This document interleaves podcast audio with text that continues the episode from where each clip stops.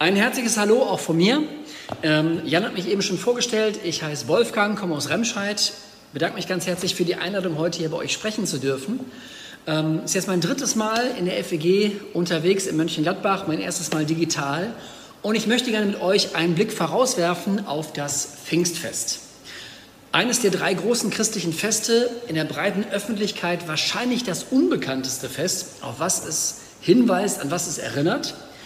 Und die Pfingstereignisse werden uns in der Apostelgeschichte, dem fünften Buch des Neuen Testamentes, berichtet.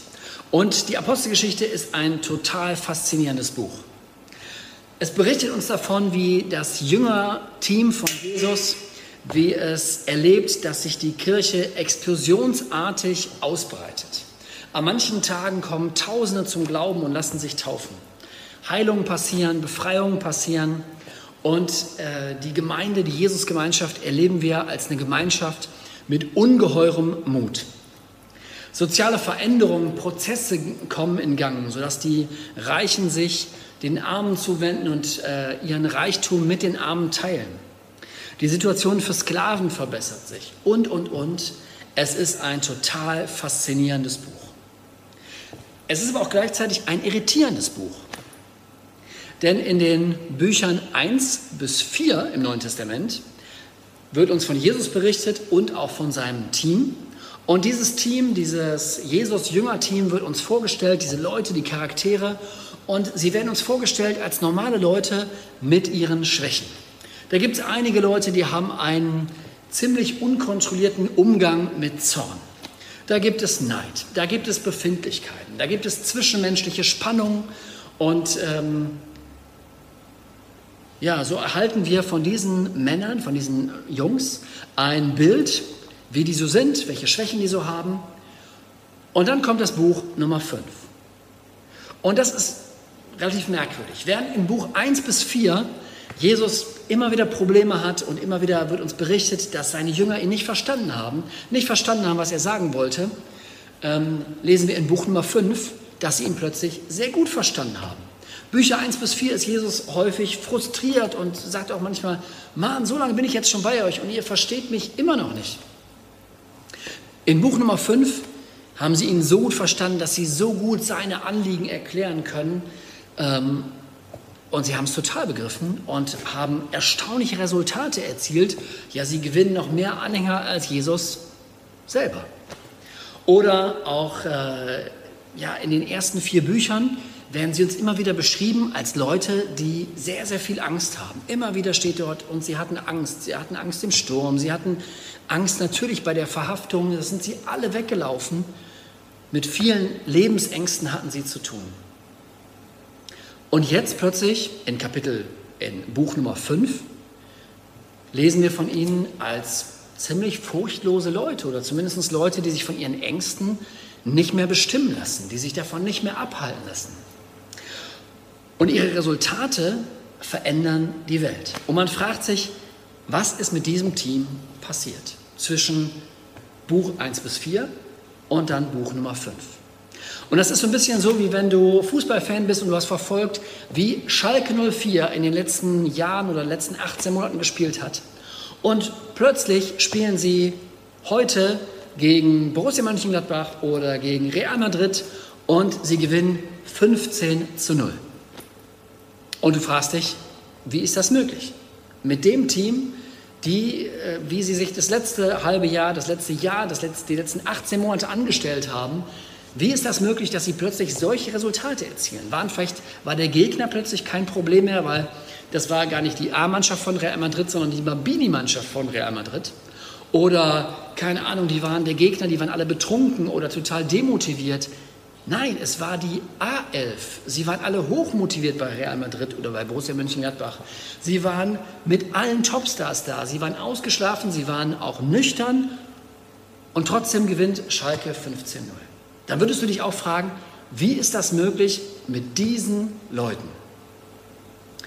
Und genauso auch bei den Jüngern. Die Probleme waren nicht klein. Die hatten ihre Probleme, wie wir alle haben, ihre Alltagsprobleme, äh, ihre normalen Lebenssituationen ohne gesetzliche Sozialversicherung, die war noch nicht erfunden.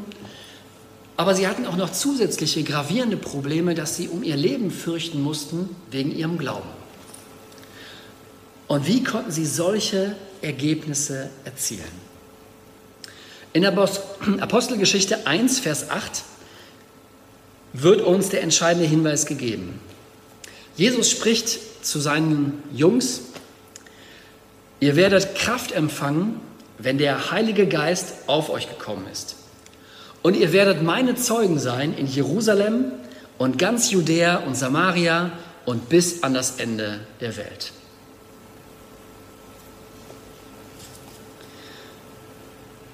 Und ich glaube, dass es so bis heute funktioniert.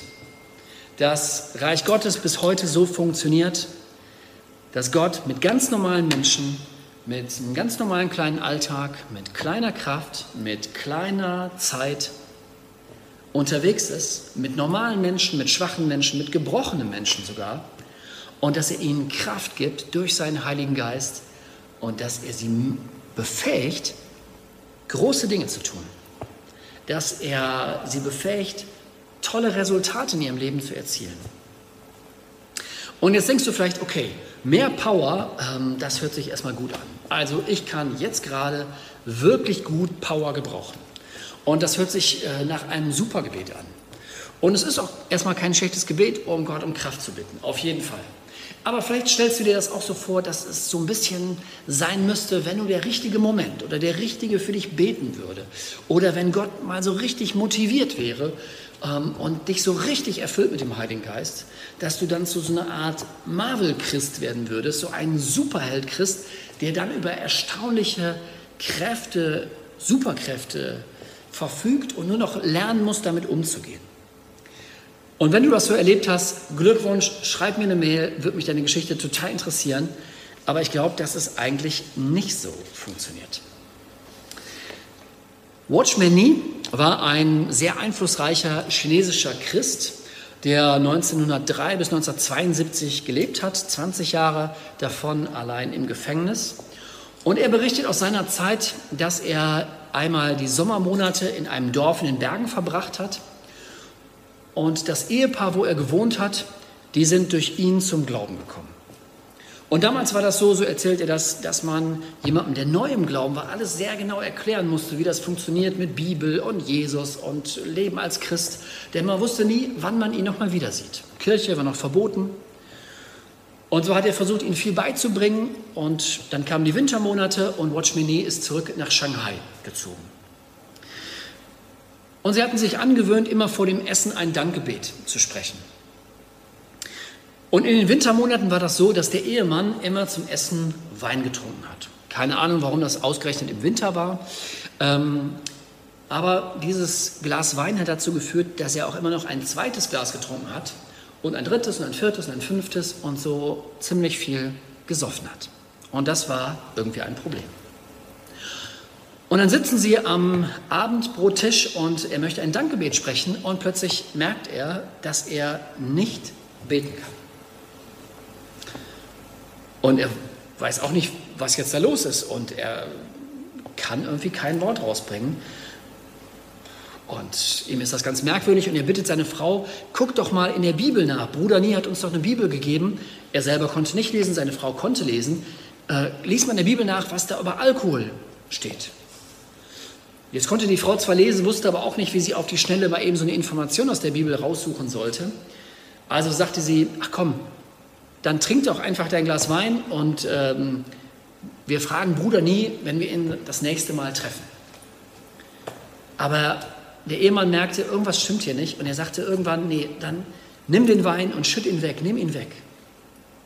Und als der Wein vom Tisch war, konnte er wieder beten. Und ein paar Monate später hat er Watchman Nie wieder getroffen und berichtete ihm und sagte, Bruder Nie, der Boss, der in mir wohnt, so hat er das gesagt und das war eine Redewendung, die damals in China irgendwie auch gebräuchlich war, der Boss, der in mir wohnt, der ließ es einfach nicht zu, dass ich an dem Abend Wein getrunken habe oder dass ich Wein trinke. Sehr gut, Bruder, erwiderte ich ihm. Höre du nur immer auf deinen inneren Boss.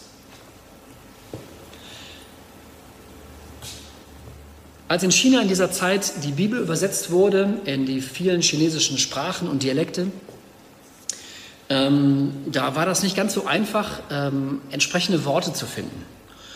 Zum Beispiel bei der Dreieinigkeit, da war das nicht so schwer, ein Wort für Vater zu finden oder ein Wort für Sohn. Aber bei dem Wort Heiliger Geist war das schon so ein bisschen schwierig. Wie übersetzt man das? Und wenn man kein entsprechendes Wort in der Sprache findet, dann nimmt man ein Wort, was dem am nächsten kommt, was dem am ehesten entspricht. Und in einer chinesischen Übersetzung wurde für den Heiligen Geist das Wort der innere Boss gewählt. Und ich finde das erstens witzig, zweitens aber auch total interessant, dass es eine Zeit auf dieser Welt gab und einen Ort, wo in der Bibel die Dreieinigkeit beschrieben war mit den Worten der Vater, der Sohn und der innere Boss. Und ich glaube, dass es das viel trifft. Der innere Boss. Denn der Heilige Geist kommt nicht als Unterstützung für deine Projekte, das auch.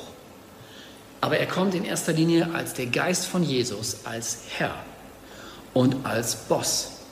Und es liegt nicht so der Sinn darin, dass du Kraft bekommst für deine Projekte, sondern dass du den inneren Boss akzeptierst, einen kraftvollen inneren Boss für seine Projekte. Und ich glaube, dass es auch in der Kirche nicht so sehr darum gehen sollte, Gott, Heiliger Geist, mach bei uns mit, sondern dass es eher darum gehen sollte, Heiliger Geist, wir machen bei dir mit. Du bist der Boss. Ich liebe das, dass total viele Leute im christlichen Glauben vor uns gelaufen sind und uns gute Beispiele gegeben haben, Vorbilder geworden sind. Ich bin auf einen Mann noch aufmerksam geworden, ähm, der hat den Namen Hans Nielsen Hauge. Ein Norweger, hat 1771 bis 1824 gelebt und hat in seinem Leben Unglaubliches bewirkt. Er hat ist maßgeblich an der Alphabetisierung der Bevölkerung ähm, beteiligt, hat die Uni in Oslo mitgegründet, hat ganz viele Firmen gegründet, Kornhandel, Mühlen, Papierfabriken, Druckereien, Zeitungen, Ziegeleien. Er hat die Wasserkraft nutzbar gemacht, er hat Bauernhöfe optimiert und äh, ans Laufen gebracht. Er hat sich irgendwann im Auftrag der Regierung um die Salzbergwerke gekümmert und die organisiert, hat sich um die Versorgung der Armen in Oslo gekümmert.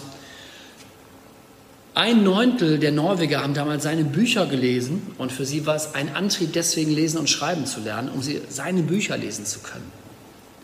Er ist sieben Jahre lang zu Fuß durch Norwegen gewandert, vom Bauernhof zu Bauernhof und hat gerade bei der armen Bevölkerung ähm, Gottesdienste gehalten und er als Person hatte einen unglaublichen Einfluss. Das hat zwar auch viele Probleme heraufbeschworen, weil ähm, er irgendwann auch ins Gefängnis gekommen ist mit der Anklage, dass er wegen Unterwanderung der Staatsgewalt, Staatsgewalt durch seine unerlaubte Laienpredigertätigkeit ähm, wurde er angeklagt und ist ins Gefängnis gekommen, drei Jahre Einzelhaft. Irgendwann wurde er auch wieder aus dem Gefängnis entlassen. Es war der längste Gerichtsprozess in der Geschichte Norwegens bis jetzt. Über 600 Zeugen wurden verhört. Ein schweres Leben, viele Probleme, aber unglaubliche Resultate, unglaubliche Ergebnisse. Mittlerweile ist er rehabilitiert, ist er einer der Vorbilder, auf den Norwegen stolz ist. Er hat Museen, er hat Statuen, er hat äh, Gedenktafeln. Und auf einer der Gedenktafeln steht bis heute eines seiner Lebensmottos. Und das ist, natürlich jetzt ins Deutsche übersetzt, ich schwöre Gehorsam gegenüber dem Heiligen Geist. Und durch die Gnade Gottes bin ich dazu fähig. Ich schwöre Gehorsam gegenüber dem Heiligen Geist und durch die Gnade Gottes bin ich dazu fähig. Ich glaube, dass darin unglaublich viel Kraft liegt. Wenn wir diesem kraftvollen inneren Boss, den akzeptieren, auf sein Reden hören. Vor zwei Wochen war ich joggen und ähm, als ich meine Runde gedreht hatte, ist mir eine Frau aufgefallen, die auf einer Parkbank saß, hatte einen Hund dabei und ich hatte einen ganz starken Gedanken, dass ich zu dieser Frau hingehen soll und ihr sagen soll, dass Gott sie liebt. Jetzt kostet mich das auch immer etwas Überwindung, irgendwie eine fremde Frau anzusprechen und dann auch noch mit diesen Worten. Aber ich habe das gemacht, denn ich weiß mittlerweile, dass wenn ich das nicht mache, ärgere ich mich viel mehr, als wenn ich das mache und es in die Hose geht. Also wenn ich das mache und das wird irgendwie eine Katastrophe, dann ärgere ich mich da eigentlich weniger drüber, als wenn ich es nicht mache. Nebenbei gesagt, es war eigentlich auch noch nie eine Katastrophe, sondern es sind eigentlich immer richtig gute Dinge daraus geworden. Ich habe diese Frau auf jeden Fall angesprochen und habe gesagt, entschuldigen Sie, dass ich Sie jetzt mal so einfach anspreche. Ich habe Sie gerade gesehen und hatte einen ganz starken Gedanken in meinem Kopf, dass ich Ihnen sagen soll, dass Gott Sie liebt.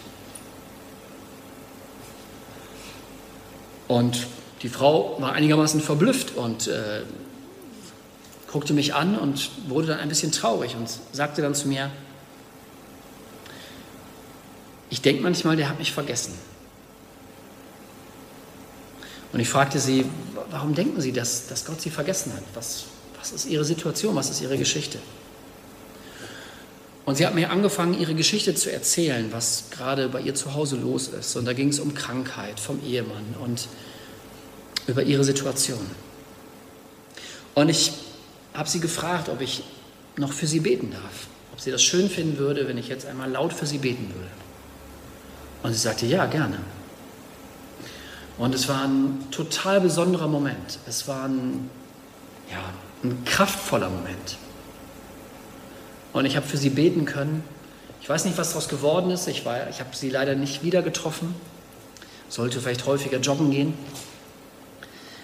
Aber es ist eine totale Kraft da drin, auf deinen inneren Boss zu achten. Wie kann das praktisch sein? Praktisch könnte das zum Beispiel so werden, indem du morgen früh, wenn du aufwachst, betest, guten Morgen, Heiliger Geist, komm und erfülle mein Leben und sei du mein innerer Boss. Und ich möchte dir gehorsam sein und durch die Gnade Gottes bin ich auch dazu fähig. Und keine Ahnung, was dein innerer Boss dir sagt. Wenn das wie bei diesem chinesischen Ehepaar bei dem Ehemann, wo er ein Problem mit der Sauferei hatte, Gott dich auf irgendetwas hinweist, wo du etwas lassen sollst. Oder wie bei mir, dass du etwas tun sollst. Es ist total gut, dem nachzugehen. Deinem inneren Boss gehorsam zu sein. Und ich glaube, dass wir uns vielleicht immer irgendwie ein Stück weit ängstlich fühlen werden. Immer ein Stück weit menschlich fühlen werden. Vielleicht nie diese Marvel-Superchristen, die man sich so ausdenkt sein werden. Vielleicht werden wir sogar uns noch viel menschlicher und manchmal viel schwächer oder viel, äh, viel mehr Zugang zu unseren Gefühlen haben. Aber es liegt Kraft da drin, auf diesen inneren Boss zu hören. Gott segne euch in Mönchengladbach ähm, im Namen des Vaters und des Sohnes und des inneren Bosses. Amen.